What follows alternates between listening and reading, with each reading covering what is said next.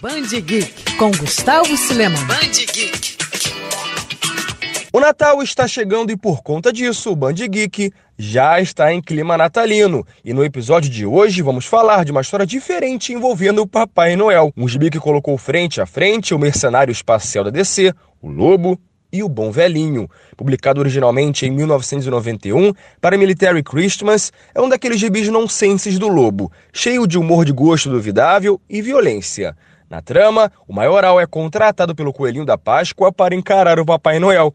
Ao aceitar a missão, Lobo pensou que sua tarefa seria fácil, mas ao encontrar o bom velhinho, percebeu que o desafio não seria tão simples assim. A revista só chegou ao Brasil em 98, na edição especial Lobo vs Papai Noel, que acabou virando item de colecionador.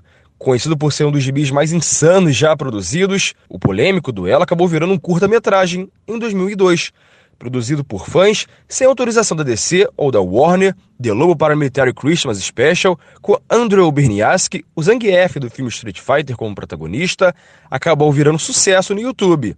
Ah, vale lembrar que tanto o curta quanto o quadrinho são indicados para maiores de 18 anos. Feliz Natal, galera!